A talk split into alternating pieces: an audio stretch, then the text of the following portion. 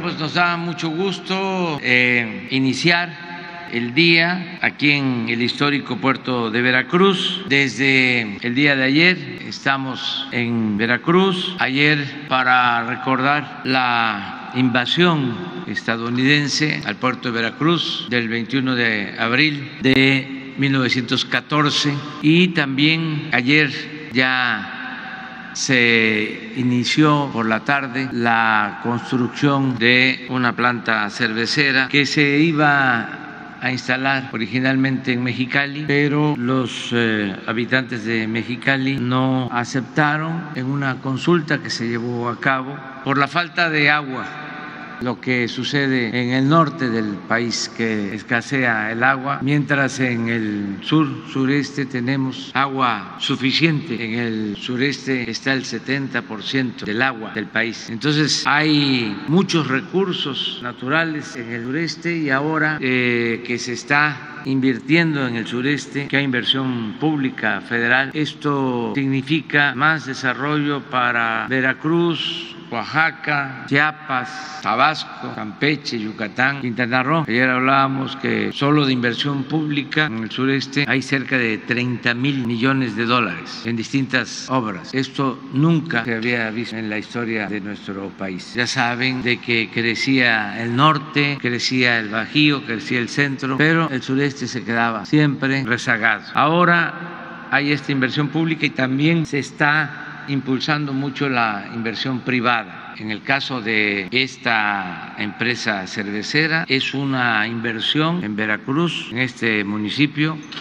de 1.300 millones de dólares. Esto va a significar la creación de muchos empleos de trabajo en Veracruz. Y hay el compromiso de los empresarios que van a construir esta planta de concluirla en el 2024. Ya eh, tienen el financiamiento, adquirieron 300 hectáreas cerca de este puerto, ya tienen todos los permisos de los gobiernos, el gobierno municipal, el gobierno del Estado, el gobierno federal. Ha sido de mucho apoyo la participación del gobernador de Veracruz, Huitláhuac García. Y nos da mucho gusto estar aquí, siempre eh, estar en Veracruz, pues recordar nuestra historia. No se podría eh, hablar de la historia de México, no se podría relatar la historia de México sin Veracruz. Es eh, puerto estratégico, fundamental a lo largo de la historia de, México, de nuestra gran nación. Entonces, vamos también el día de hoy a tener una reunión con empresarios de Estados Unidos, de Canadá, también con empresarios mexicanos aquí en el puerto de Veracruz, en San Juan de Ulúa, y luego vamos a recorrer la carretera que se abrió, se inauguró, que a la altura de San Rafael, Veracruz, estaba detenida, tardó como cinco años conclusa por un conflicto con eh, campesinos y habitantes de comunidades, de pueblos. Hablamos con ellos y se llegó a un arreglo, ya se resolvió el problema y ya se abrió la nueva autopista hasta Poza Rica y vamos también con el gobernador a ver la posibilidad de ampliar de Cardel hacia adelante para poder llegar hasta Tampico con eh, una carretera de dos carriles, una carretera, de, perdón, de cuatro carriles, una carretera moderna al norte de eh, Veracruz. Y como siempre lo hacemos cuando estamos aquí en Veracruz, eh, vamos a informar sobre la situación de seguridad. Es muy importante el tema por la preocupación que tiene la gente de que garanticemos la paz, la tranquilidad en todo el país. Entonces vamos a informar. Eh, yo ya hice la prólogo. Ahora Huitlahua García, gobernador de Veracruz, nos va a dar a hacer su punto de vista y luego el almirante José Rafael Ojeda Durán va informar sobre los datos en materia de seguridad en Veracruz y también eh, va a intervenir Ricardo Mejía, que es subsecretario de Seguridad Pública, para eh, informar sobre eh, la situación lamentable de una joven que perdió la vida en Nuevo León. Todavía no se sabe sobre la causa, pero que sí pues ha generado, es lógico, pues, mucha inquietud, preocupación. Queremos informar sobre lo que conocemos del caso que está eh, conducido, tratado por eh, el gobierno de Nuevo León. Ellos están a cargo de la investigación y estamos nosotros eh, dispuestos a ayudar en todo para que se aclare lo sucedido, ayudar en la investigación. Si no los solicitan, porque tenemos todos que ayudar, sobre todo cuando se trata de temas de seguridad, temas que tienen que ver con violencia y todos tenemos que ayudarnos unos a otros para que se aclaren los hechos, se castiga si existe hay que no eh, quede una duda sobre lo que realmente sucedió y es posible siempre aclarar todo poniendo por delante la verdad, el no mentirar eh, toda la información. Bueno, pues eso es lo que vamos a tratar el día de hoy. Si les parece, pues ya vamos a darle la palabra al gobernador.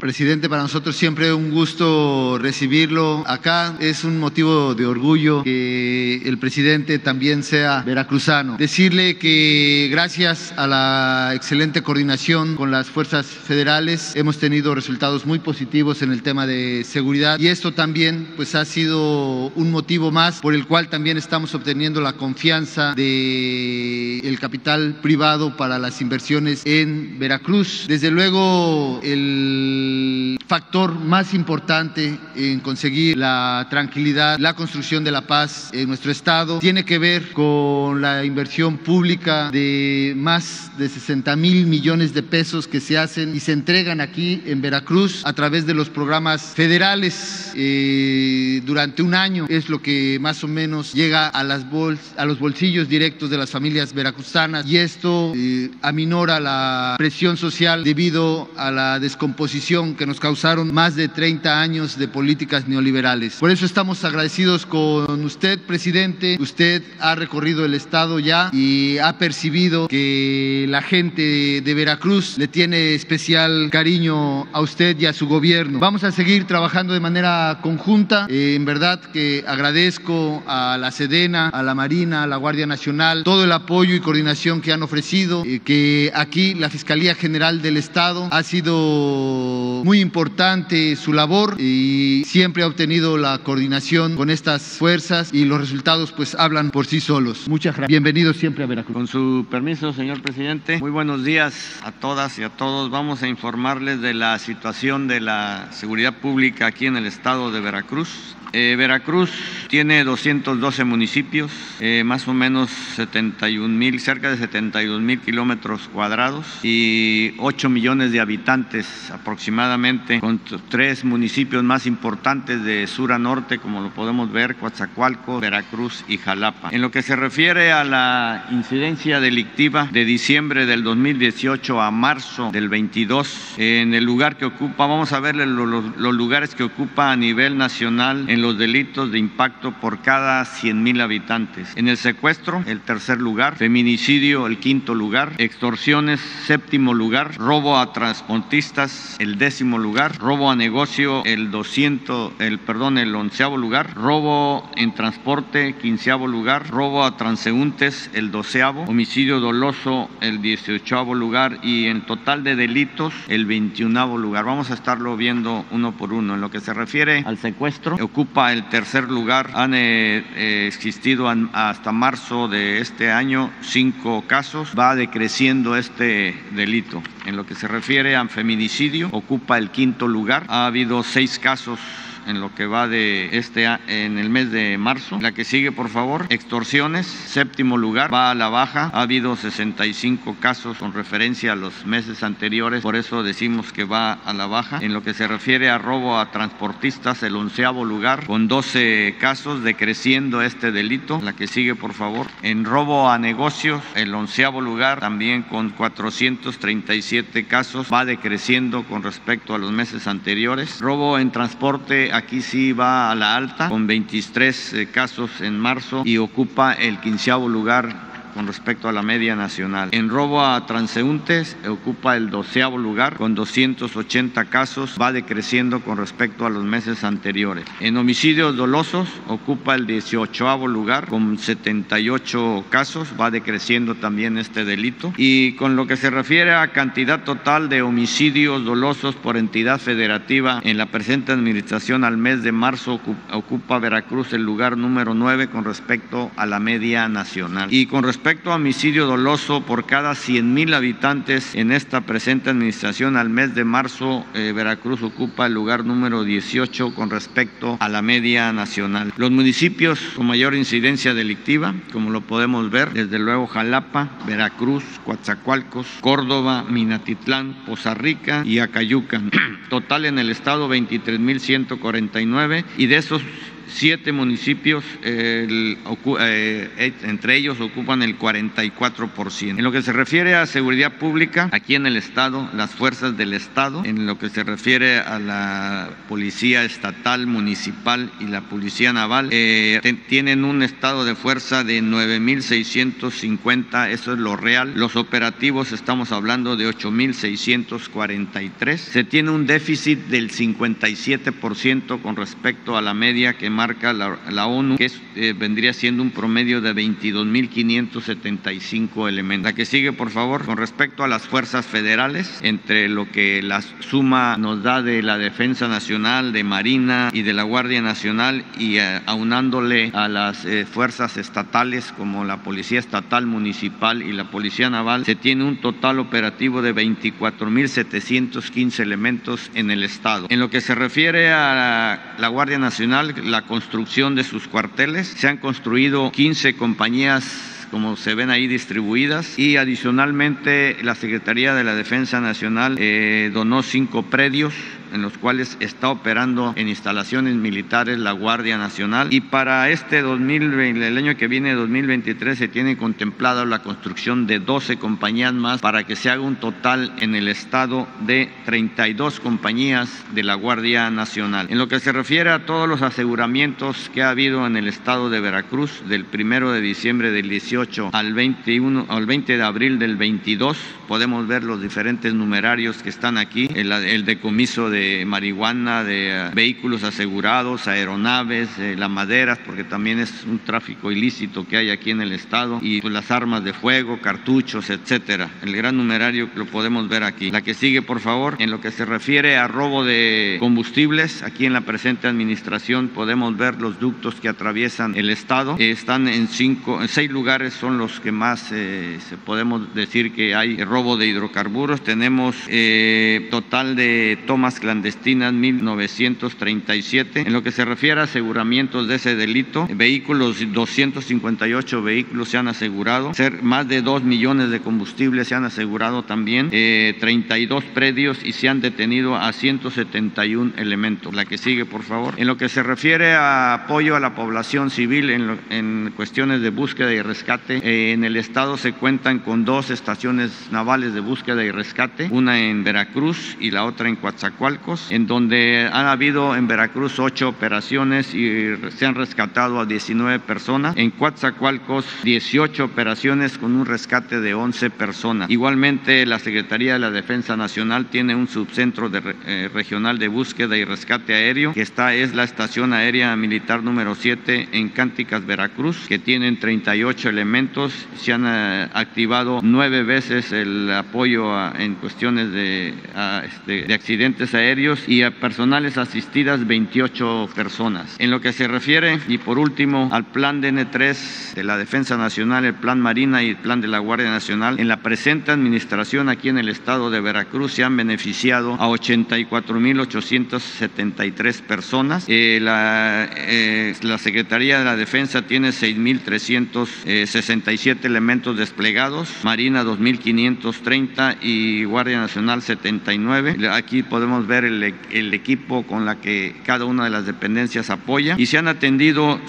88 eh, incendios forestales, eh, lluvias severas 52 casos, incendios urbanos 23, derrame de sustancias químicas 20 casos, eh, accidentes vehiculares 15, deslaves 7, explosiones 6, accidentes ferroviarios 3, accidentes aéreos 1, el huracán se ha atendido en una ocasión que pasó por aquí y amenaza de bomba 1 y Frente Frío 2. Esto es lo que podemos eh, informarles a ustedes con respecto a la situación de seguridad aquí en el estado de Veracruz. Muchas gracias. Muy buenos días a todas y a todos. Eh, por instrucciones del presidente de la República y de la secretaria de Seguridad, Rosa Isela Rodríguez, eh, ante el caso de la desaparición de Devani Susana Escobar Basaldúa en Escobedo, Nuevo León, que se tiene conocimiento, desapareció el pasado 8 de abril por la noche en la colonia Nuevo Castilla, en Escobedo, Nuevo León, donde la joven provenía de un, de un convivio, de una fiesta y desciende de un taxi de Uber en la carretera Monterrey, Nuevo Laredo, donde fue vista por última ocasión a un costado de la empresa de transportes Alcosa. Eh, de ahí se tomó una imagen que es la que ha circulado profusamente en la red, ya identificado la movilización social en torno a la búsqueda de, de Bani. El día de ayer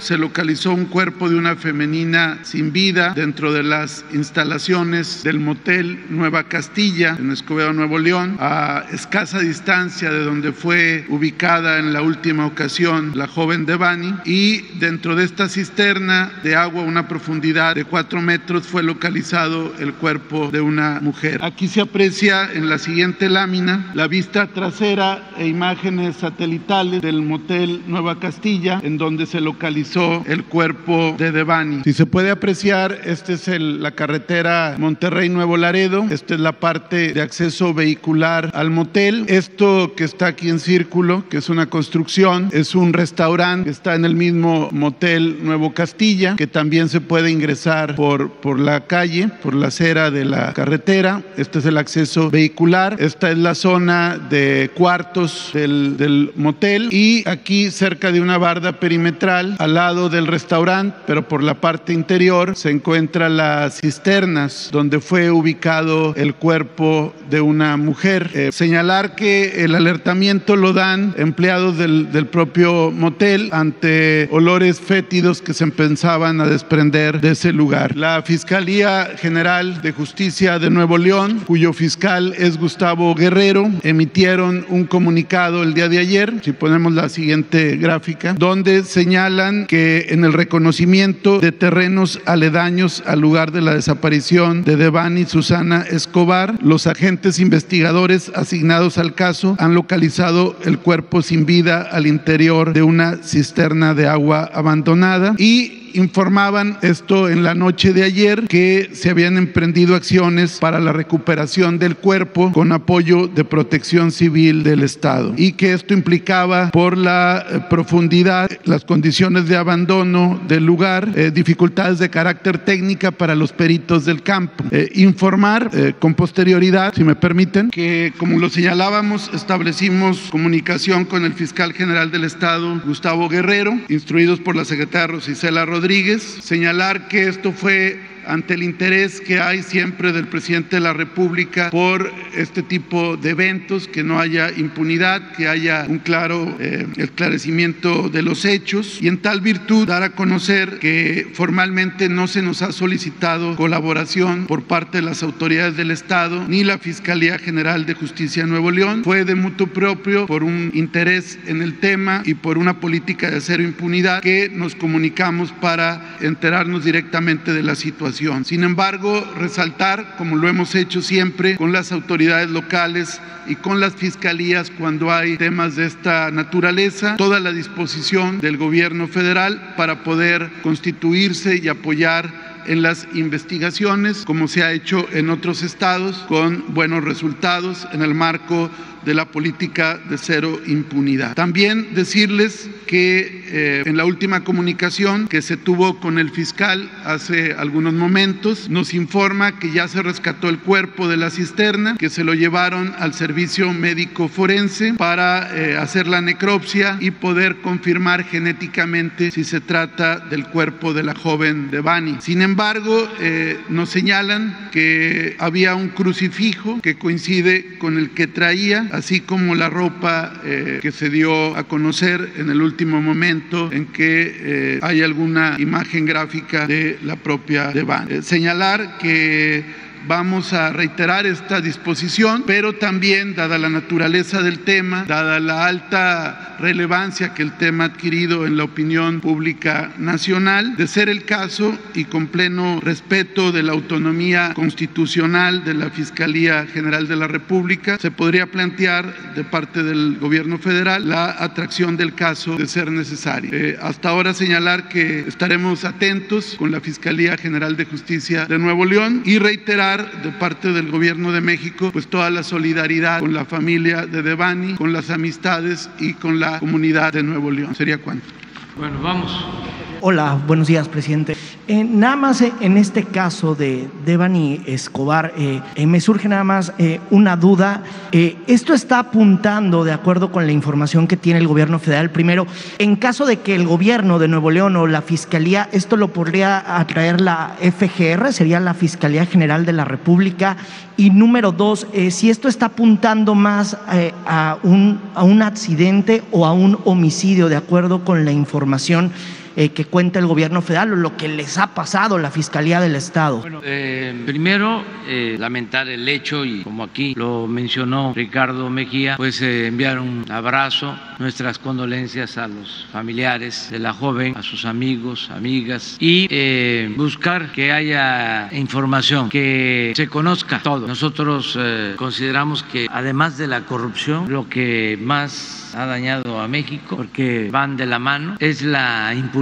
Por eso hablamos de cero impunidad, que se castiguen los delitos que se come, que no haya impunidad. Y esto eh, tiene que ver con la información que se ofrezca, con los argumentos, que no haya duda, incertidumbre sobre ningún caso. Cada semana nosotros hemos tomado ya la decisión de informar de eh, hechos relevantes, lamentables y sobre todo eh, la actuación del gobierno. Es una sección que vamos a acomodar en la semana. ¿Los jueves? Los jueves, que se va a llamar así, como ya se menciona, cero impunidad. Entonces, eh, en este caso, aunque corresponde al gobierno del Estado, ya lo están tratando desde hace tiempo, desde la desaparición, ellos están a cargo de todo el proceso. Nosotros eh, estamos expresando nuestro deseo de que eh, se aclare lo que sucedió y sin adelantar juicios, ayudar en la investigación si lo solicita el gobierno de Nuevo León. También eh, es importante el que se considere la posibilidad de atraer el caso. En este eh, asunto correspondería a la Fiscalía General también. Si los familiares, los amigos eh, lo consideran para que este, no haya dudas y se aclare. Aclarar lo ocurrido.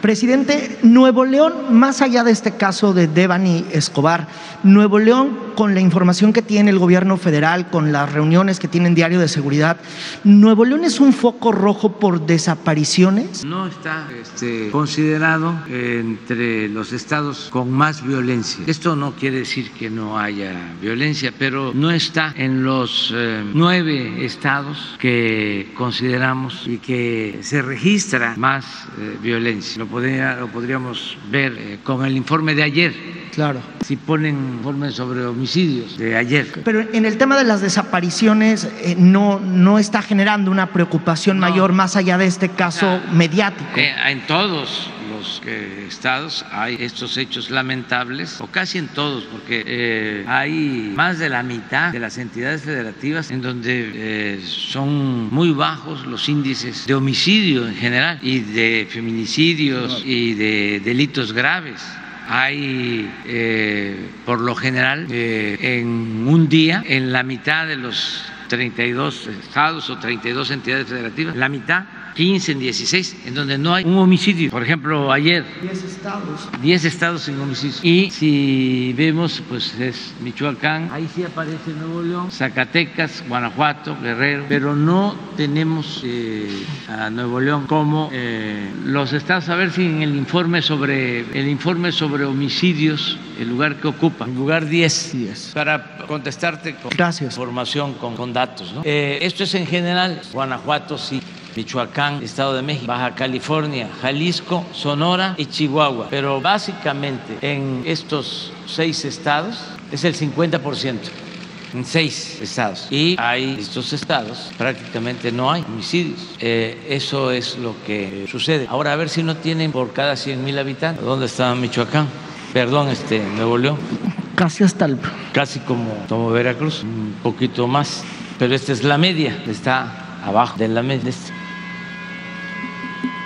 De todas formas, eh, no queremos que este, sucedan estos hechos y que no se actúe. Eh, próximamente, el jueves que viene, eh, vamos a informar de cómo se ha ido avanzando en hechos lamentables como este de la joven de Nuevo León y también de periodistas. Y ya prácticamente solo en un caso y ya tenemos avanzado la investigación. Solo en un caso no hay detenidos en cuanto a asesinatos de periodistas. Eso es el jueves. Y ya esperemos que para el jueves próximo ese caso pendiente se aclare, porque ya se tiene la información. Diario estamos tratando estos asuntos. Presidente, de vuelta a lo que va a ocurrir en un rato más, eh, ¿qué se les va a ofrecer a los, a los empresarios de Estados Unidos, eh, de Canadá, para que inviertan en el sur de, del país? Eh, si va a platicar con el embajador de Estados Unidos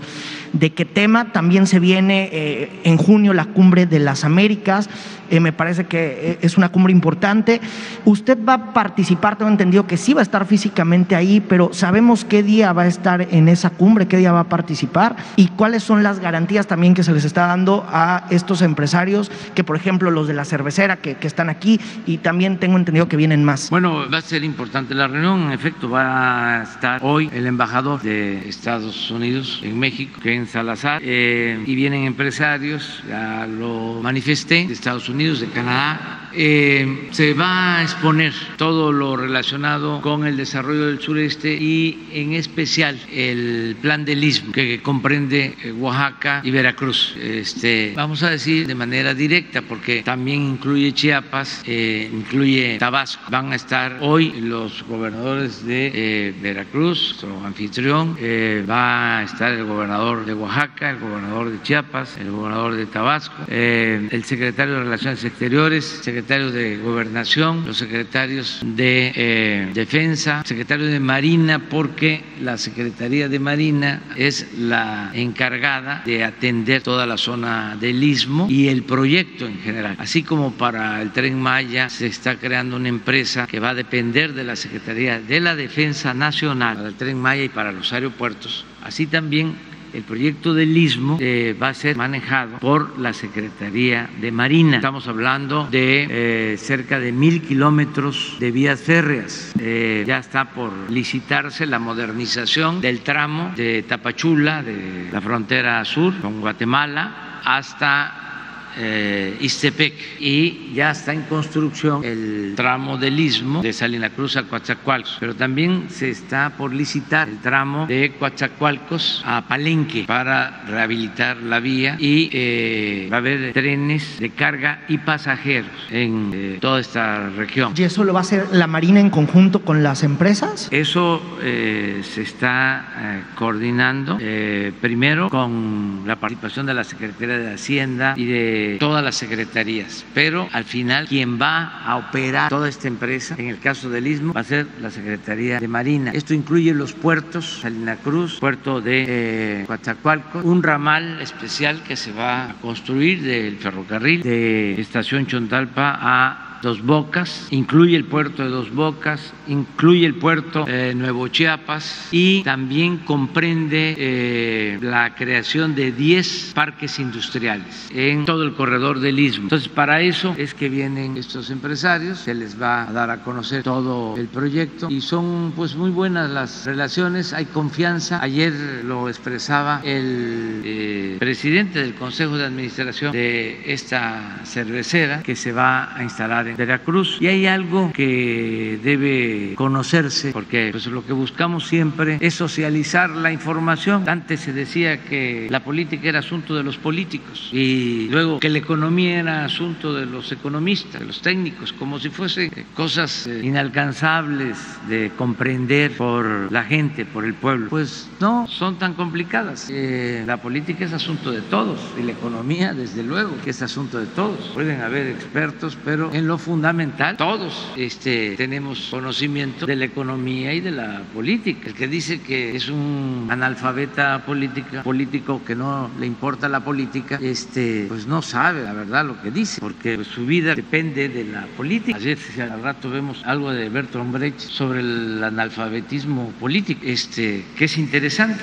Y lo mismo en el caso de la economía. Imagínense si no vas a saber de economía, una eh, mamá este, que tiene un ingreso y lo tiene que estirar para alimentar a sus hijos y para eh, comprarle la ropa. Son economistas, eh, las familias, todos sabemos de eso. Bueno, con ese propósito es que es, conviene saber que la relación económica comercial de México con Estados Unidos se da fundamentalmente hacia el norte. ayer nos presentaron una gráfica, un mapa de México y y las posibilidades que tiene de desarrollo eh, si se eh, piensa en la costa este de Estados Unidos, que está en lo económico, en lo comercial prácticamente virgen, porque todo el potencial económico comercial se da con California y con Texas, no con la costa este. Entonces, Veracruz, Coatzacoalcos, Progreso, son puertos estratégicos, Ceiba Playa, en Campeche, eh, llegar a la costa este de Estados Unidos y eh, el transporte por barco es más económico. Entonces ya se está buscando eso, una integración económica con la costa este de Estados Unidos. Ayer Marcelo publicó un video, ¿no? Un video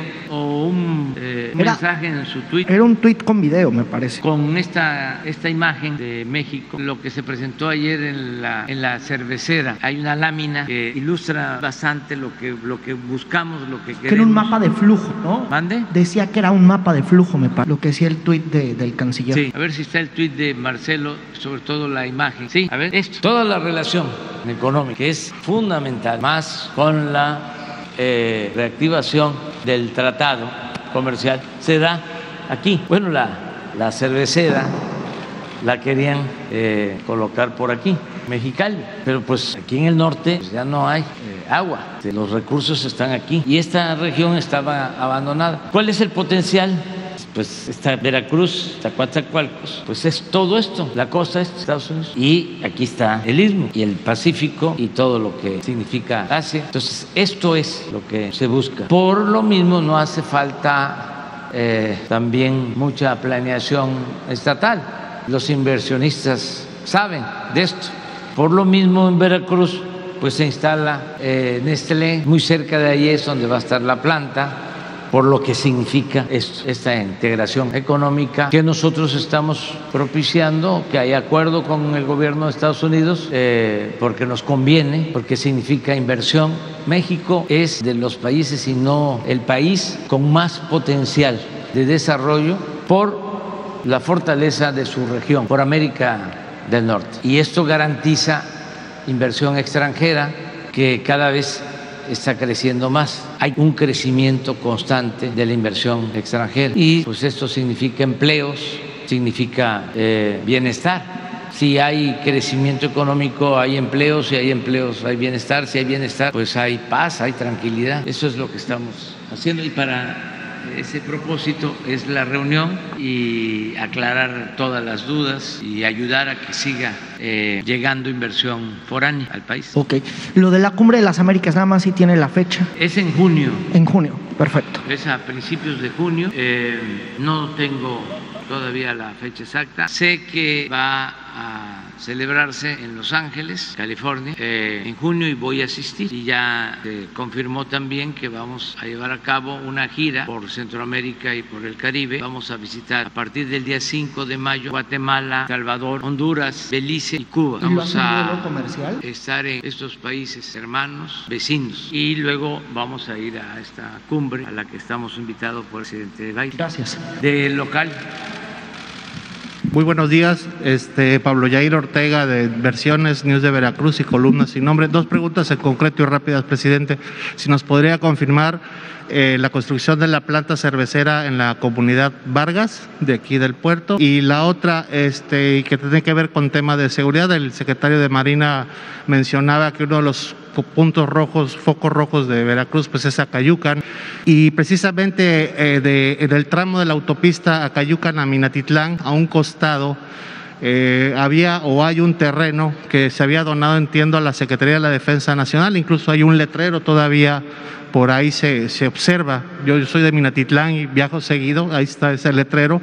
Preguntarle qué ha pasado con, con, ese, con, ese, con ese terreno que se había donado, entiendo, en los tiempos de Fidel Herrera Beltrán. Eh, sí, la comunidad es Vargas, eh, donde se va a instalar la cervecera Constellation. Eh, pertenece al municipio de Veracruz. Ha estado ayudando también la presidenta municipal para que se tengan todos los permisos y ya eh, están iniciando, ya compraron, decía yo, 300 hectáreas, ya eh, están eh, afinando el proyecto constructivo, van a utilizar tecnología de punta, van a cuidar los acuíferos, no se va a afectar el agua para el abasto de Veracruz ni para otras comunidades o actividades. Ellos eh, van a perforar pozos en el terreno, ya se hicieron los estudios, eh, tienen ya los permisos eh, con agua de medio ambiente. Hablaba yo de una inversión de 1.300 millones de dólares. Van a contratar a 600 ingenieros, 2.000 empleos este, directos y muchos empleos indirectos. Va a ayudar bastante esta inversión. Acerca del terreno, este, vamos a ver eh, lo que nos estás este, informando. Sí se tienen ya los 10 terrenos para los 10 parques este, industriales en todo el corredor del Istmo. Y hay algo que considero importante. Hoy lo va a dar a conocer el almirante Ojeda. En todo el istmo, la seguridad va a estar a cargo de la Secretaría de Marina. Esto va a ayudar mucho. Además de que está en Veracruz participando, como en todo el país, la Guardia Nacional. Ya eh, se han construido, a ver si ponemos la lámina de los cuarteles que se han construido en Veracruz de la Guardia Nacional y cuántos más se van a construir, porque lo que se busca es tener presencia de la Guardia Nacional en todo el estado. Bueno, eh, hasta ahora 12, ¿no? Eh, más 5. En total van a ser 32 instalaciones de la Guardia. Entonces ya se tienen estos en el 20 en Córdoba, en las Chuapas, en Tuxpan, en Jalapa, en el 21 Coatepec, Cosamaloapa, Huatusco, Omealca, Pánuco, Papantla y Sayula. El 22 Córdoba, Cosamaloapan, Álamo y Coatzacoalcos. Y estos son los que se están eh, pensando construir el año próximo. Más instalaciones de la Secretaría de la Defensa. Entonces, esto no existía. Cada eh, cuartel de la Guardia es para 120 elementos. Entonces, se está territorializando eh, la seguridad y la protección de los ciudadanos. Además de las policías estatales, de las policías municipales, la Guardia en todo el Estado. Por eso los resultados. Y como siempre lo planteamos, Huitláhuac aquí lo mencionó, ayuda mucho eh, el que se atiendan las causas, el que haya trabajo, el que eh, el salario alcance el ingreso de las familias, el que se atienda a los jóvenes. No se tienen resultados solo con cuarteles o solo con policías o elementos de la Guardia Nacional o de las Fuerzas Armadas, o solo con cárceles, o solo con leyes severas, o con amenazas de mano dura. Todo eso, pues sí, hay que este, tomarlo en consideración y trabajar todos los días de manera coordinada, como lo hacemos. Es importante la perseverancia, el atender directamente el problema, no delegarlo a los secretarios de gobierno o al secretario de gobernación o a la secretaria de seguridad pública. No, verlo directo, porque esto importa mucho. Bueno, pero aún haciendo todo, se hace trabajo coordinado, permanente, eh, con profesionalismo, con disciplina, sin corrupción, sin impunidad. Lo más importante de todo es el bienestar del pueblo. Por ejemplo, la atención a los jóvenes. Eso es importantísimo. Claro, antes decían, como para darnos el avión, cuando hablábamos de este tema, que había que atender las causas, nos decían, sí, sí, sí, sí, sí, sí. pero ¿cuánto tiempo se lleva este, en verse resultados? ¿Qué van a hacer ya? Decíamos, hay que empezar, porque por esa excusa de que los resultados se ven a mediano plazo, nunca se hacía nada por atender las causas, nunca se hizo nada por atender a los jóvenes. Entonces, como nosotros no erramos, sabíamos que había que irnos al fondo. Desde el principio, jóvenes construyendo el futuro. Desde el principio, becas. Lo que nunca se había hecho. Bueno, ¿cuánto tiempo nos llevó de controlar primero y lograr una tendencia a la baja en delitos? Pues más de tres años. Imagínense si no hubiésemos iniciado con los programas de bienestar, no tendríamos los resultados. Y ahora, en el caso de Veracruz, miren, hay dos, dos millones trescientos noventa mil setecientos veintiséis viviendas, hogares. Dos millones trescientos noventa, porque Veracruz tiene más de ocho millones de habitantes. Bueno, en programas sociales reciben apoyo 2 millones 58 mil. Estamos hablando del 90-95% de los hogares en general que cuando menos reciben un apoyo y ya vamos a estar al 100%. El que no recibe una pensión para adulto mayor, una pensión para discapacidad, una beca, está en el programa Sembrando Vida, es cañero y recibe un apoyo para que siga eh, produciendo. Eh, es joven, no tiene trabajo. ¿Saben cuántos jóvenes están trabajando como aprendices en Veracruz? 52 2.459 jóvenes que reciben salario mínimo para que se estén formando, se estén capacitando. Pero se les da una opción. ¿Cuántos jóvenes que están estudiando en el nivel superior en universidades tienen becas en Veracruz? 31.588. ¿Cuántos adultos mayores reciben una pensión en Veracruz? Pues 785.560 adultos mayores. Y tenemos el compromiso, que ya estamos cumpliendo, de entregar el apoyo a partir de los 65 años y aumentar la pensión ya para enero del 24 va a ser el doble la pensión. Ya si es una familia de adultos mayores, van a tener ya ingresos para lo básico. Eso se llama estado de bienestar. Bueno, ese estado de bienestar es el que nos ayuda mucho para garantizar la paz y la tranquilidad. La paz es fruto de la justicia. Hay quienes piensan de otra manera, hay quienes piensan que todo es mano dura. Se burlan cuando digo abrazos, no balazos pero no se avanza mucho solo con medidas coercitivas. Siempre digo, no se puede enfrentar la violencia con la violencia, el mal con el mal. La gente no es mala por naturaleza, son las circunstancias las que llevan a algunos a tomar el camino de las conductas antisociales. Entonces, ¿qué tenemos que hacer? ¿Cuál es el verdadero combate a la delincuencia organizada? El más profundo es quitarles a los jóvenes que no tengan un semillero, que ya nadie quiera trabajar de halcón porque se van a pagar para estar informando y ahí comienzan una carrera delictiva.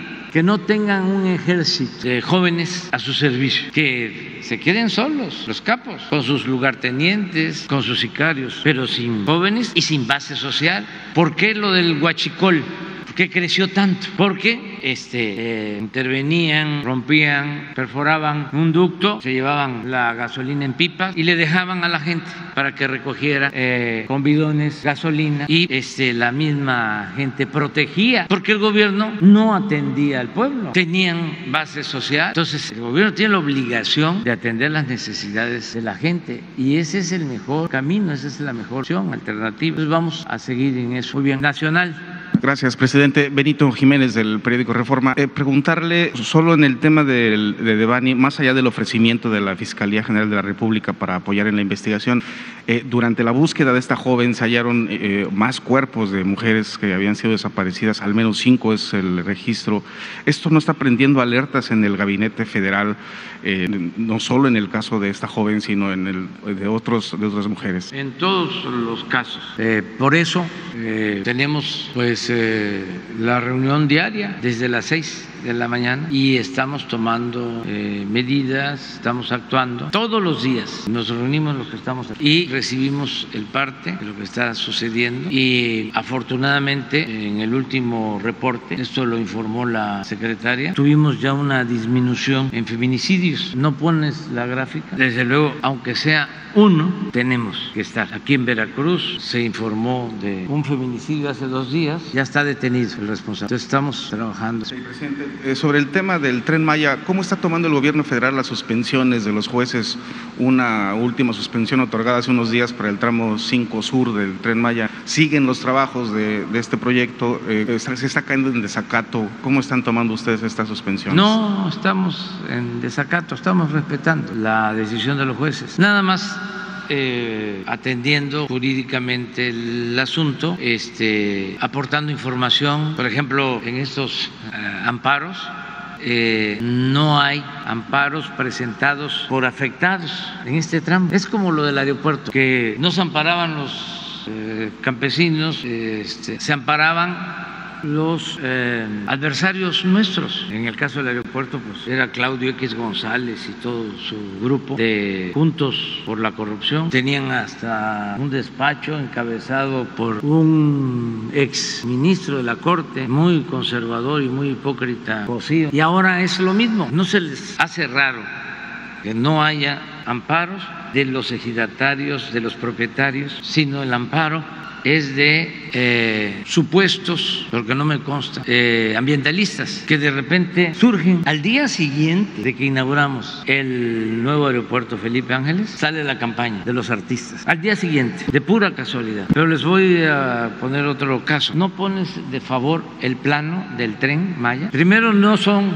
los campesinos, se hicieron consultas. La mayoría de la gente, la inmensa mayoría, está a favor quiere el tren Maya. Este, no hay daños al medio ambiente. Estamos nosotros, al contrario, estamos sembrando árboles como nunca en la historia, en toda la ruta del tren Maya. Si por eso quiero hablar con los este, artistas para este, darles información, sí, quiero hablar con ellos para explicarles porque, miren, desde aquí, desde Palenque, todo esto, toda la, península, Cárcega y regreso, son 1.500 kilómetros. Es una gran obra. Son cinco estados: Chiapas, Tabasco, Campeche, Yucatán y Quintana Roo. 1.500 kilómetros. De aquí, de Palenque, hasta aquí, ya había ferrocarril. Y en la mayor parte se está utilizando el derecho de vía, que ya existía. El ferrocarril de aquí, el ferrocarril del sureste, bueno, los que tienen mi edad todavía alcanzaron a viajar en tren de pasajeros. Entonces, no hay afectación y desde luego prácticamente no hay amparos. Bueno, aquí es la autopista de Mérida a Cancún, es todo el derecho de vía de la autopista. ¿Qué no es raro que en este tramo, que son 120 kilómetros, haya amparos eh, por todo? ¿Qué es lo que hay por aquí? Pues son los intereses muy fuertes. Hay este, una evidencia, entre otras. Pon la imagen de Calica, lo que no vieron los ambientalistas, que ya estoy hasta sospechando de que estén promoviendo estas empresas los amparos, porque nosotros tomamos la decisión de detener eh, la destrucción de Calica, que tienen más de 2.000 hectáreas y eh, estaban usando desde los tiempos de Cedillo y de la señora Carabia como banco de material eh, toda esa área para llevarse la grava a construir caminos en Estados Unidos. Una gran destrucción entonces, como se detuvo, no me refiero al, a la imagen donde está el banco de Calica y la brecha del tren. ¿Los artistas están dispuestos a ir el lunes, presidente? Los... Sí, los recibo el lunes. Este, nos vamos a poner de acuerdo en el transcurso del día para informarles. Este, los invito a ellos. Eh, yo no voy a tener asesor, por eso quiero que estén ellos y que yo les explique. Y ya después que reciban toda la información, les voy a entregar un documento. Después, ya que se y que sus asesores este, con toda libertad se manifiesten. Pero quiero hablar con ellos. Miren esto, este es el banco de material. Aquí está la costa, que hay un puerto, muelle, de ahí sacan todo el material o lo sacaban a Estados Unidos. Una empresa constructora muy importante, Vulca, de las más importantes. Esta es la brecha del tren. Todo esto significa, cuando mucho, en los 100 kilómetros o 120 kilómetros, desde Tulum a Cancún, 300 hectáreas. Esto es Acahual, no es monte alto, no es selva. El Acahual siempre ha existido porque es lo que permite la fertilidad del suelo con los sistemas de producción antiguos de la tumba, de la rosa y de la quema. Eh, se tumban estos árboles que no son caobas, que no son cedros, se quema, viene el agua, esperan a que llueva y siembran el maíz. Como es un sistema rotativo, el de la tecnología tradicional, para el siguiente cultivo del maíz se busca otro lugar mientras se recupera el que ya se utilizó. Es un sistema de rotación. esto además lo estamos reponiendo porque se están sembrando 400 mil hectáreas y posiblemente más, porque se están sembrando mil millones de árboles en el programa Sembrando Vida. Mil millones de árboles. Entonces, en estos estados del sureste, como 400 mil hectáreas, nada más en Chiapas 200 mil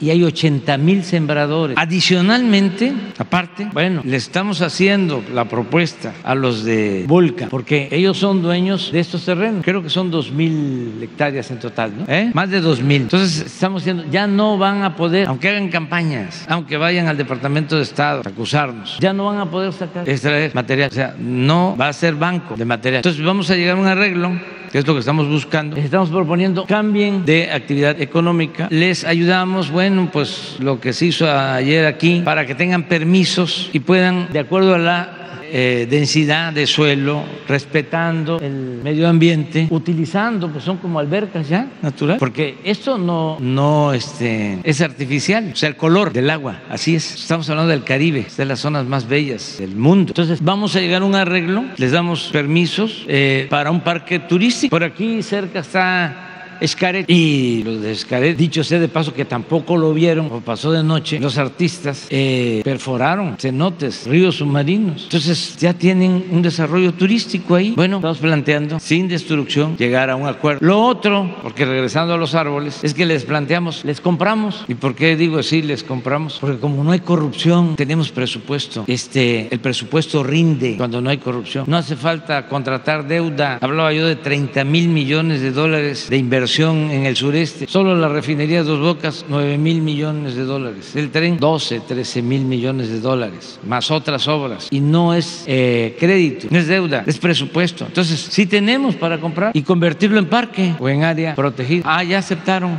A ver, explícalo, porque es interesante. Ayer nos reunimos con el representante de Volcan y ya aceptó la propuesta, va a ser un parque natural la Semarnat entrará la semana próxima a hacer un levantamiento y determinar la densidad y eh, se, les, se acordó que el material que habían extraído lo van a poder este, sacar, exportar, se les dio un permiso eh, por parte de la, del área de aduanas, Horacio Duarte, se les dio un permiso primero por dos meses que eh, se va a aumentar en términos de ley hasta tres años y eh, de acuerdo con la Secretaría de Marina van a hacer trabajos de ampliación en el puerto para que sea una especie de puerto de cruceros y habrá un área, eh, una administración portuaria que tendrá la Secretaría de Marina. Adicionalmente, se acordó que el día de hoy habrá una inspección de los ingenieros militares para determinar si el material que ellos tienen puede ser utilizado en las obras, en la construcción de las obras del tren Maya y eh, eso no se ha determinado todavía, piden ellos la posibilidad de que haya una estación del tren Maya y se comprometen a donar una parte del terreno para que se pudiese construir ahí. El desarrollo en una primera etapa abarca un predio de 400 hectáreas y todas las demás van a quedar como un área de reserva natural. ¿Se, habló de montos, secretario? ¿Mande? ¿Se habló de montos? No, ya si es así, ellos invierten, es inversión de ellos. Pero volvemos al, al, plano del tren, que es un poco lo que les voy a explicar a los este, artistas. Eh, además del Sembrando Vida, que está en todo eh, el tren, toda la ruta del tren, eh, pregunten, por ejemplo, les voy a decir, vayan a Espujil, aquí está Calakmul, se reserva. Y aquí deben de haber como 5 mil sembradores. Esto es reforestación. El programa de reforestación de México es el programa más importante del mundo y a las pruebas me remito. Estamos invirtiendo 1.300 millones de dólares en la reforestación. Con todo respeto, no invierten eso en Estados Unidos ni en ningún país europeo. Entonces, aparte del programa de Sembrando Vida, aquí mismo se están por adquirir 10 mil hectáreas. Se va a ampliar la reserva de Calakmul. Es otra zona natural protegida. Eso significan árboles. Bueno, en Tulum es el Parque del Jaguar. Aquí la base naval aérea de la Marina, el aeropuerto, con terrenos que se adquirieron, más lo que pertenece a la zona arqueológica de Tulum, van a conformar un parque natural de mil hectáreas. Aquí el tren, hablaba yo de que es de Tulum a Cancún, donde hemos tenido más problemas, para no afectar, no se utilizó el derecho de vía de la carretera, porque imagínense dos años en construcción por muchas obras que se hubiesen hecho, íbamos a tener aquí un problema de la gente vial muy fuerte. Entonces se decidió irnos por atrás, por los espaldares, alejarnos de la playa. Y lo que está más cerca de la playa es lo que tiene más cenotes y es donde están los ríos submarinos. Entonces, el trazo nuevo es por atrás para evitar afectar cenotes y ríos subterráneos. Por eso recomiendo también, y les voy a entregar a los artistas, un video de una comunidad muy cerca de Tulum, Jacinto Pa, que vive de los cenotes. Y nos dijeron nosotros ayudamos porque queremos el tren, pero este, procuremos, porque son sus tierras, procuremos eh, que sea atrás, ocho kilómetros atrás de donde están los cenotes. Esa gente pues dio su anuencia, pero todos tenemos anuencia de todos, no hay amparo. Entonces, ¿de dónde surgen los amparos? Bueno, luego está de Tulum al tramo de Escárcega. Acá, aquí está ya la Secretaría de Defensa, los ingenieros militares. Tienen 10 campamentos. De aquí, acá, fíjense el tramo. Casi es lo mismo que de Tulum a Cancún la mitad. Pero es un solo ejido. Es, es el ejido Felipe Carrillo Puerto. Tienen 100 mil hectáreas. Campesinos, indígenas, mayas, de primera, igual que los de Jacinto, igual que los de Espujil, igual que los, todos los campesinos. De... Bueno, ¿qué nos eh, dicen los de Carrillo Puerto? Este, todo lo que requieran. Pero aquí es muy probable que lo que se utilice va a ser la carretera, el derecho de vía de la carretera para el tren. Aquí está el aeropuerto de Tulum, el nuevo aeropuerto. Ellos fueron los que dieron la tierra de esas 100 mil hectáreas, porque este, este ejido llega hasta los límites con, con Tulum. Eh, ¿Qué más les...? Eh? Ah, bueno, de este lado, aquí está Campeche, este es Sendá, y por aquí está Uxmal, no aparece. Aquí tenemos un terreno de más de 2 mil hectáreas. También otro parque natural, se va a llamar Nuevo Uxmal. Estamos cuidando el medio ambiente y esta obra pues, va a ayudar muchísimo al desarrollo, porque los que llegan a Cancún y llegan y salen 600 vuelos diarios. Lo que queremos es que no se queden aquí en la Riviera Maya, sino que puedan internarse y conocer por el lado de la selva alta y por el lado del Golfo, Caribe, Golfo, eh, todo México y en especial las zonas arqueológicas, pues que es la región con zonas arqueológicas de eh, mayor esplendor cultural, artístico. No hay en el mundo una región así. Entonces, para eso es lo del tren Maya. Y vamos pues a informar también, lo estamos haciendo a los jueces y cumpliendo con toda la legalidad. Pero ya estamos acostumbrados a brincar obstáculos de estos, este, no lo digo de manera despectiva, pero sí, son muy conservadores este, y muy hipócritas, porque se vuelven feministas, se vuelven eh, ecologistas, eh, se vuelven defensores de derechos humanos, o sea, se van transformando. Y pues ya los conocemos, porque cuando me tocó hacer el segundo piso en la Ciudad de México, los enfrenté, toda una campaña. Decían, entre otras cosas, que se iban a caer, afortunadamente toco madera, nos han caído. Este, nos promovieron también amparos. En ese entonces un buen abogado, de los que ya no hay, mucho mejor que Cosío, pues, Burgoa, este, nos interpuso un amparo en contra de los segundos pisos y muchas cosas ¿no? que enfrentamos, campañas este, en los medios. Ahí están los segundos pisos, terminaron copiándonos eh, y la diferencia es que, que, los que hicimos nosotros pues no son de paga, porque yo sostengo, por eso casi no hemos dado concesiones, porque si el ciudadano ya paga impuestos, pues eso es lo que debe usarse para la construcción de las obras. ¿Cómo es que pagas impuestos? Porque todos pagamos impuestos, hasta la gente más humilde paga impuestos, porque en todo está el IVA. ¿Cómo es que si ya pagaste impuestos, todavía para usar un servicio tienes que volver a pagar? Porque esa es la concepción neoliberal. Así, dando concesiones, pues es fácil, ¿no? Decir, vamos a hacer muchas carreteras y aeropuertos y trenes, todo concesionado, pero con cargo a la gente o con el doble de lo que la gente tiene que pagar. Entonces, eso es lo que vamos a explicar a los artistas y los vamos a, a recibir. Eh, Veracruz y una mujer. Ana Lilia Velázquez de Noticias Siglo XXI. A mí me gustaría saber cuál es su opinión, siguiendo con el tema del tren Maya. Aquí en la región de Balzapote, en la región de los Tusclas, es considerado biosfera protegida. Sin embargo, de ahí se eh, está extrayendo la roca balsámica, la roca, para eh, la construcción del tren Maya. Ambientalistas veracruzanos piden que cese, porque se trata de un área protegida. Y la otra, eh, ayer, el secretario de Gobierno, Alex Cisneros Burgos, pues acusó al presidente de la mesa directiva del Congreso Federal, Sergio Gutiérrez Luna, de no haber operado bien lo de la reforma eléctrica y lo llamó hasta mequetrefe y todo esto, ¿no? Eh, ¿Usted coincidiría con él o cuál sería el llamado? Hacia, porque los tres son del mismo partido, es lo que llama la atención. Eso es todo, muchas gracias. Bueno, tienes la información, por favor. Y lo otro también, pues yo no sé de eso.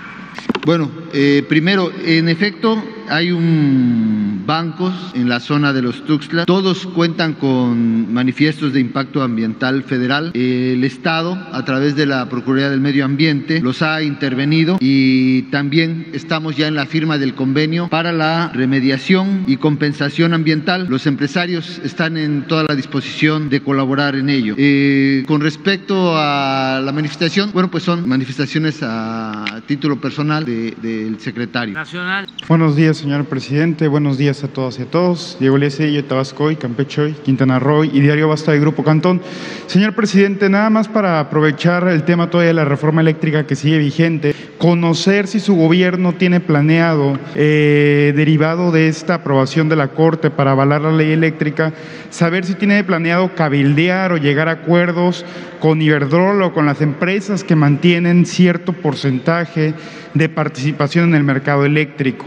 Saber si se tiene planeado esto y quiénes o qué instancia sería la encargada de realizar estas negociaciones o acuerdos con la industria eléctrica privada. Gracias, presidente. Bueno, miren, eh, ya hemos hablado del tema. Eh, voy a tratarlo, voy a procurar ser breve, porque ya hemos hablado. La eh, nueva ley eléctrica ya fue eh, declarada constitucional por la Suprema Corte de Justicia. Punto uno. En esa nueva ley eléctrica se establecen normas claras, diría, inapelables. Voy a hablar de tres o cuatro.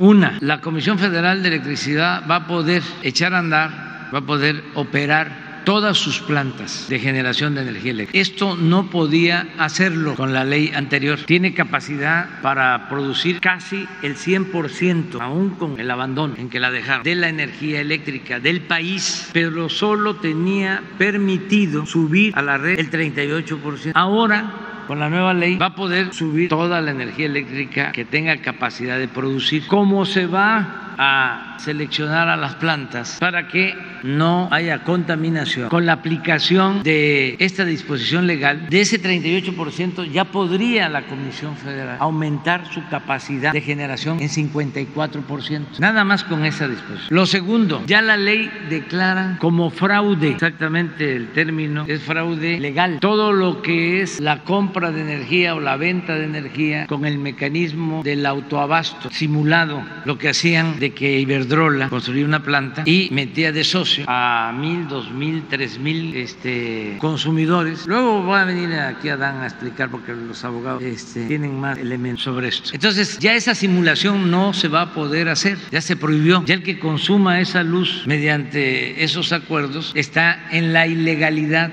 con lo que estipula la nueva ley eléctrica. Lo tercero, que es importante, en eh, la producción de energía se considera que las hidroeléctricas, lo que es obvio, pero que no eh, se aceptaba por lo truculento de la ley anterior, que las hidroeléctricas producen energía limpia, las hidroeléctricas de la Comisión Federal de Electricidad. Entonces, esos fueron los avances. ¿Qué va a pasar con 70 mil empresas que tienen este sistema, 70 mil usuarios, no los que distribuían la energía, que esos son 10 y son empresas extranjeras que inscribían a sus clientes, eran como la Comisión Federal de Electricidad, habían varias comisiones federales de electricidad, sociedad anónima, privadas, pues eso se declaró como ilegal. Pero ellos daban ese servicio y obtenían muchas utilidades porque no pagaban el llamado porteo, que significa la transmisión. Ponía yo el ejemplo de que una planta termoeléctrica en Tampico usaba toda la línea de transmisión de la Comisión Federal de Electricidad para vender eh, energía eléctrica en Guatemala. O sea, ¿quién paga la transmisión? Pues el pueblo. Es un subsidio. Bueno, ya estando así las cosas, tomamos la decisión pues, de esperar y no iniciar demandas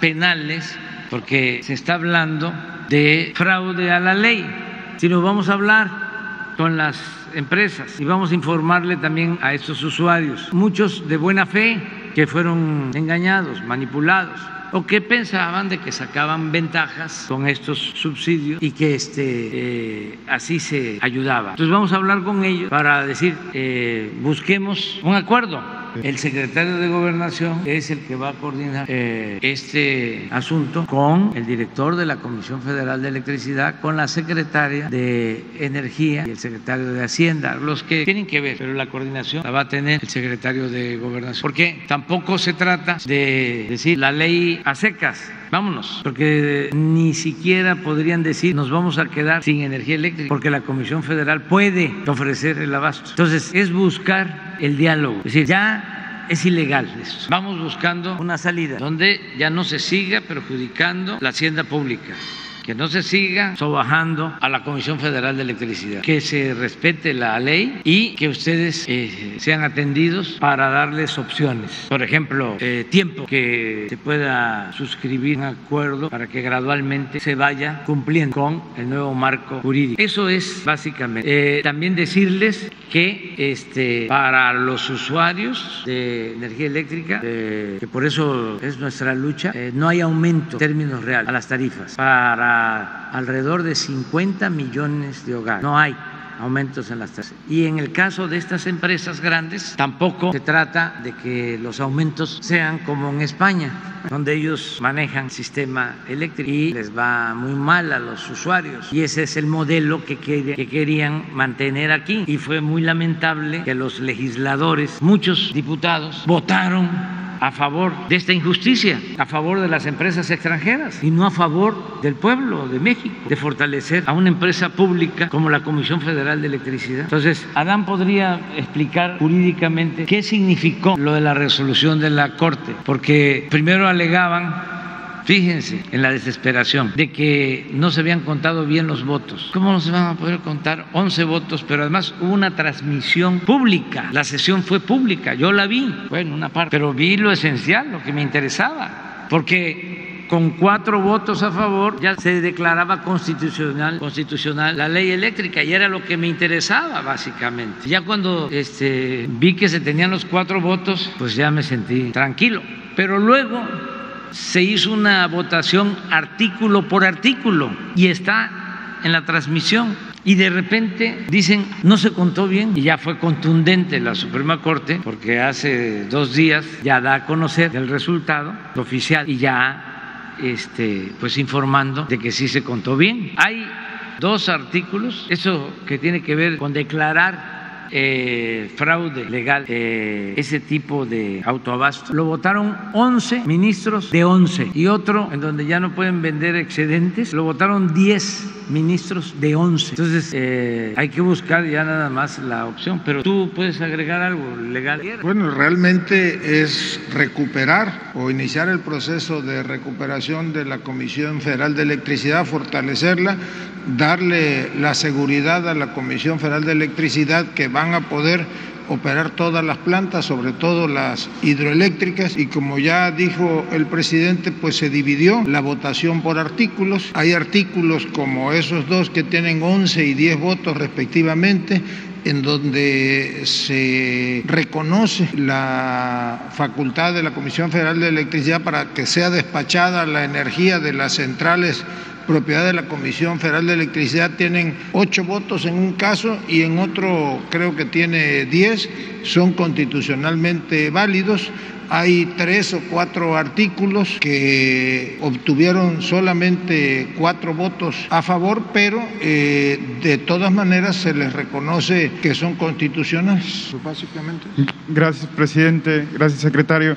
Y ahora, nada más a manera de retomar un poco lo que usted comentó en su informe de los 100 días y aprovechando que estamos en Veracruz, este, este, este comentario que le hizo la secretaria de Energía con respecto a la refinería de Dos Bocas, iba a estar lista en junio. Eh, comentarle, presidente, que el Grupo Cantón tuvo bien visitar la refinería, las instalaciones, eh, hacerlas públicas y preguntarle, la secretaria de Energía afirmó que estaría lista para la fecha prevista y a su vez, presidente, que se iniciaría la producción de gasolina preguntarle, presidente, si estaría usted de acuerdo con este posicionamiento de la secretaria y si usted ratificaría que va a estar lista la refinería de Dos Bocas en Tabasco para la fecha prevista. Bueno, yo aprovecho para comentar que este fin de semana es Veracruz y también eh, San Luis Potosí vamos a la Huasteca Cocina y el próximo fin de semana es eh, eh, supervisión del tren Maya, pero el día primero de mayo es eh, domingo y vamos a hacer eh, el acto de conmemoración del Día del Trabajo en la refinería de Dos Bocas. Y no solo es el acto de conmemoración de esta fecha tan importante, porque ahora, hoy están trabajando en esa obra alrededor de 38 mil obreros, 38 mil hoy. Entonces vamos a estar el día primero de mayo para conmemorar, hacer un homenaje a los trabajadores, porque ¿qué haríamos sin los trabajadores? ¿Cómo construimos una obra así si no son los trabajadores de la construcción? A veces se olvida, se piensa que todo es capital y que no cuenta el trabajo. No, los trabajadores son fundamentales. Entonces también voy para supervisar, porque a partir del día primero ya quedarían dos meses y quiero ver cómo va el avance. También eh, comentar que Denise Dresser y todos los intelectuales orgánicos, los que no están contentos con la transformación porque son conservadores o eh, estaban a favor del régimen de corrupción, de injusticias, de privilegios, simulando de que eh, eran independientes. Ahora están diciendo de que lleva dos meses el aeropuerto, un mes, ¿no? Un mes y no se usa, no hay vuelos. Esa es su campaña. Siempre en cualquier obra, pues son procesos. Este, no se está pensando de que se inicia una obra o se empieza un servicio y ya este, al 100 en operación. En ningún caso, lleva tiempo. Además, no queremos imponer nada, queremos convencer. Este, estamos convenciendo a las líneas para que vayan este, pasándose. Hay ventajas en el nuevo aeropuerto.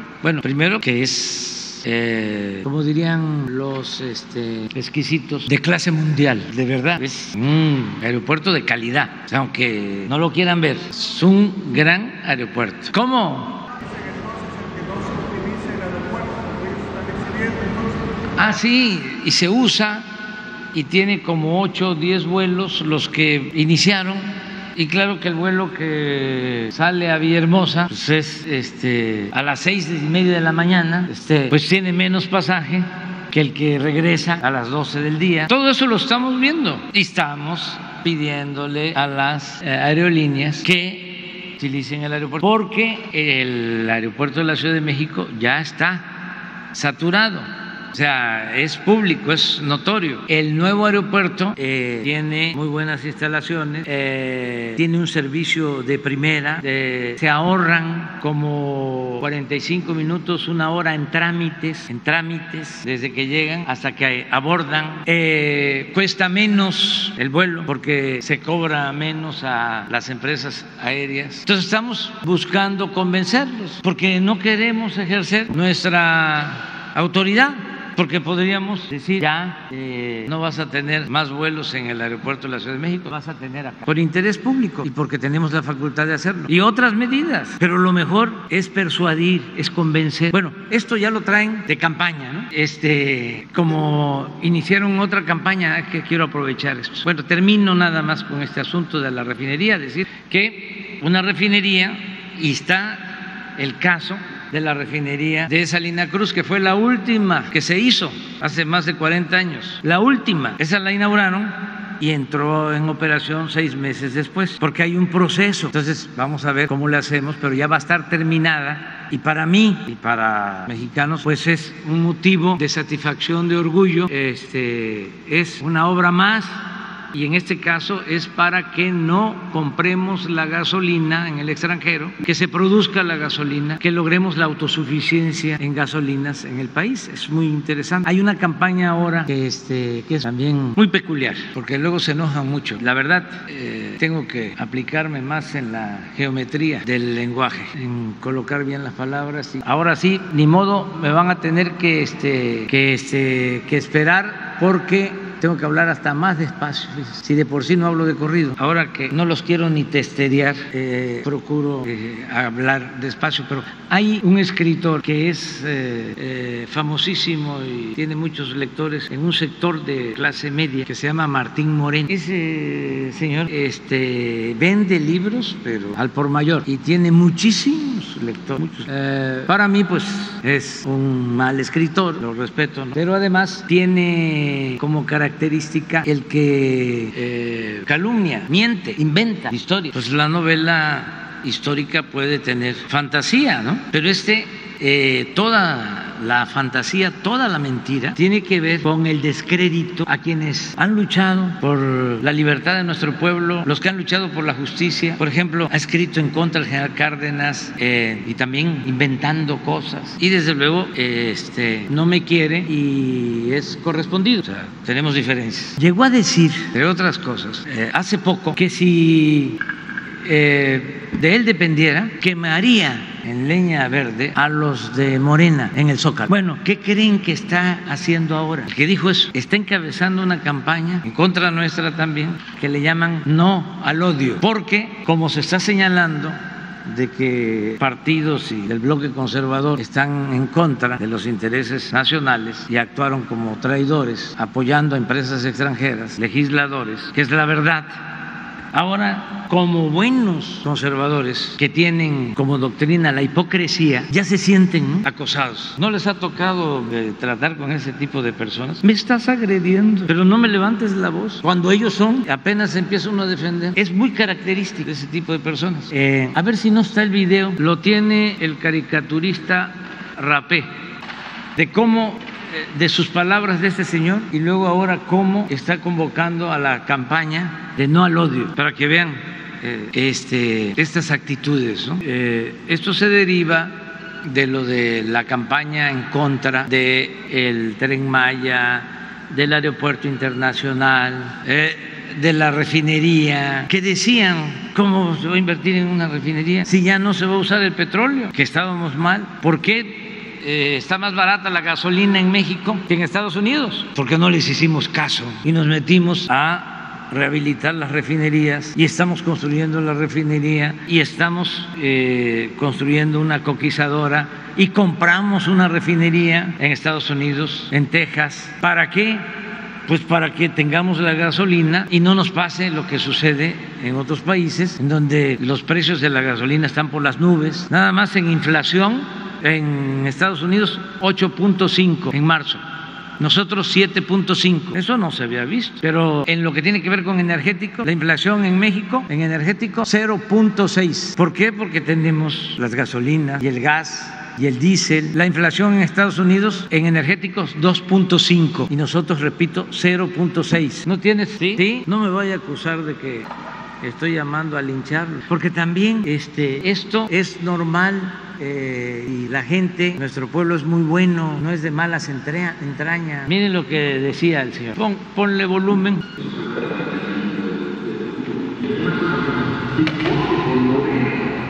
Regresar a la yo colgaba a cada uno de los, no, no colgaba, quemaba vivo a cada uno de los morenistas en el zócalo capitalino, Pedro, te lo juro. Y además otra cosa, quien vote por Morena el año que entra será también un traidor a la patria. Pero yo no lo escuché bien, o sea, repítelo bien. Es que yo no sé cómo. Si se pudiera regresar a la época de la Inquisición, yo colgaba a cada uno de los. No, no colgaba, quemaba vivo a cada uno de los morenistas en el zócalo capitalino, Pedro, te lo juro. Y además, otra cosa, quien vote por Morena el año que entra será también un traidor a la patria. Bueno pues este señor, con Claudia González, con los dirigentes de los partidos del bloque conservador, ahorita tienen una campaña, ¿no, no pones la campaña que tienen? Sí, el cartel, esta es la campaña. Miren, ¿quién la promueve? El que nos quiere quemar con leña verde en el Zócalo. Esta es la doble moral, eh, la dos caras es la hipocresía. Eso me lo eh, dijo una vez y me quedé pensando, eh, Monsiváis, Carlos Monsiváis. Me dijo, no te olvides que la única doctrina de la derecha, yo digo del conservadurismo, es la hipocresía. Entonces, estamos viviendo tiempos interesantes, es un momento estelar en la historia de nuestro país, porque están saliendo todas estas cosas. Eh, y me da pues mucho gusto poder estar aquí en Veracruz, en mi tierra.